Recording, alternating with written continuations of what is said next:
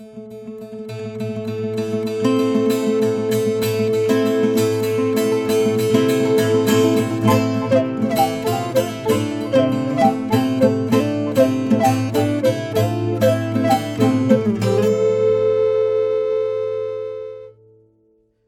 a todos, eu sou Matheus Galdino e esse é um podcast da série de podcasts do Núcleo de Pesquisa em Música Nordestina, turma coordenada pela professora Laís de Assis, dentro do programa da Mostra Pedagógica de Artes 2020 do SESC Santa Amaro.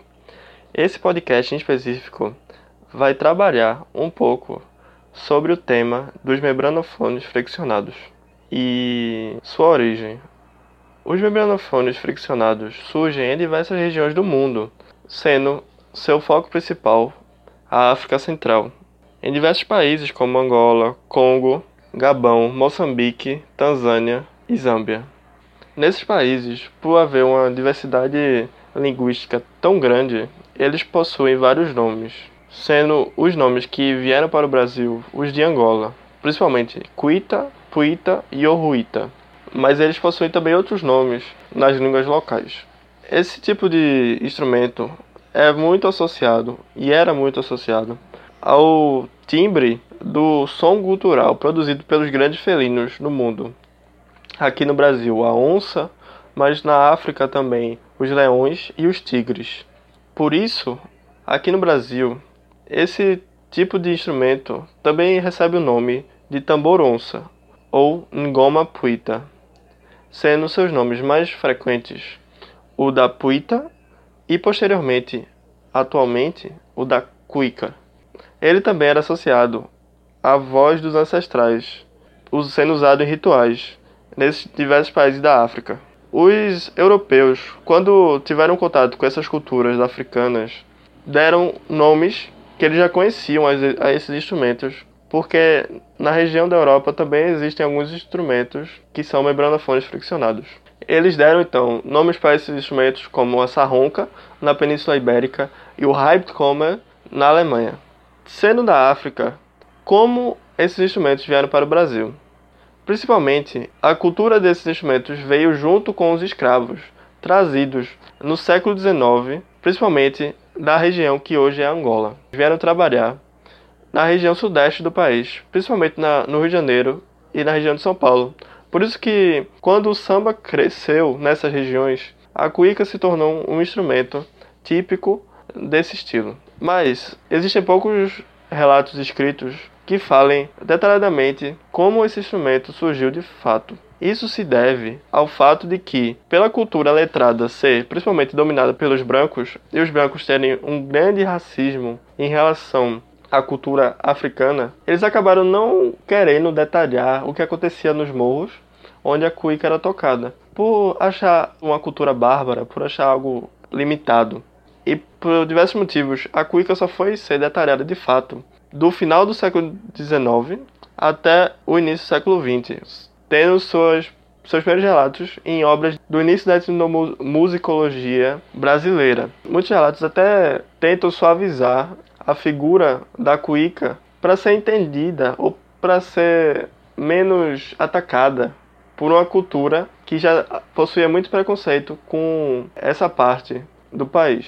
Mas mesmo assim, mesmo sendo detalhada, mesmo sendo descrita nessas obras, a cuíca só ganhou visibilidade dentro das cidades quando ela foi usada a partir de 1930, na década de 1930, dentro do samba urbano. Os seus usos hoje em dia se deve muito a esse fato, principalmente no samba, onde ela é usada em rodas de samba e em outros estilos de samba também.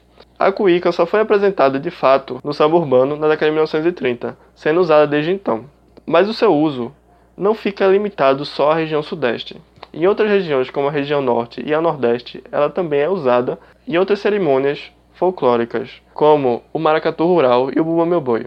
No maracatu rural, aqui da zona da mata pernambucana, a cuíca modifica o seu nome um pouquinho e em vez de sair de puíta para cuíca, ela sai de puíta para poica ou porca.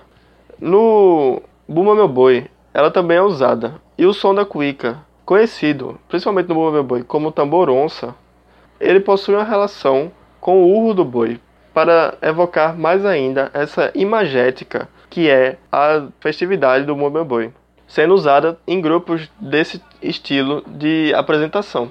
Então, deixando um pouco a história de lado e indo para o estilo de toque, ela não é única, sendo muito difundida em diversas camadas da sociedade. Ela possui diversos estilos de produção e de toque também, variando não só do ritmo, do samba para o maracatu e para o bumbo boi, mas também do estilo dentro desses ritmos. Basicamente, ela é um tambor, visualmente ela é um tambor com a pele de um lado e sem pele do outro. Nessa parte sem pele, você coloca uma de suas mãos e você pode ver uma vareta de bambu.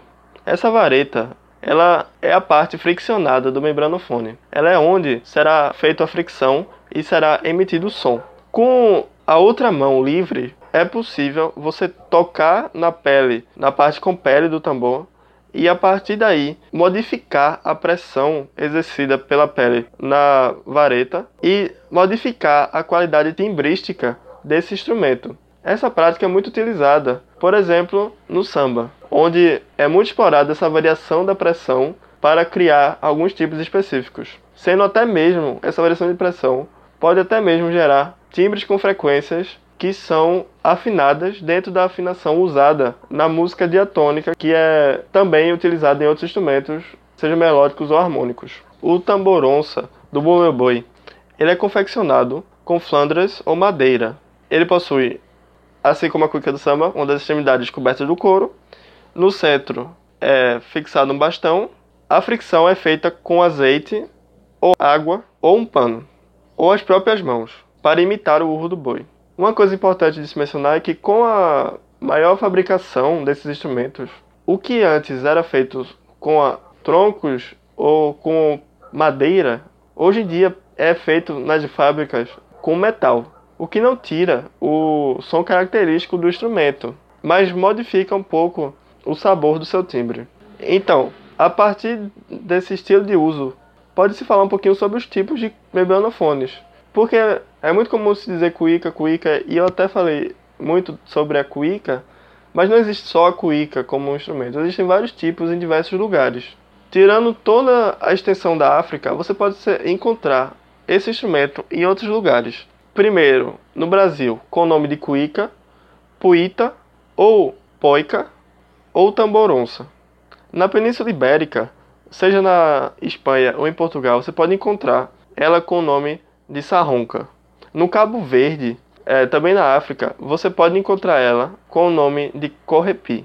Na Itália, como putipu, sendo usada em alguns ritmos próprios italianos. E na Alemanha como Halbtrommel também usada como componente de um estilo de apresentação na Europa. Então, isso foi uma visão é, geral sobre a cuíca. Muito se pode ouvir sobre a cuíca, esse instrumento que é tão vasto, tão presente na nossa cultura, e muitas vezes a gente nem se liga, as pessoas não se dão conta que ela está lá de fato.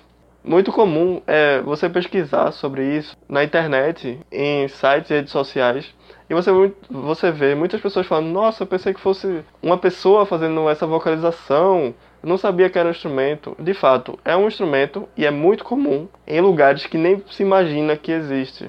Então, fica aí o convite para explorar um pouquinho mais sobre os membranofones friccionados. Também fica um convite para ouvir os demais podcasts dessa série e acompanhar a programação da mostra. Obrigado por ter ouvido e até mais.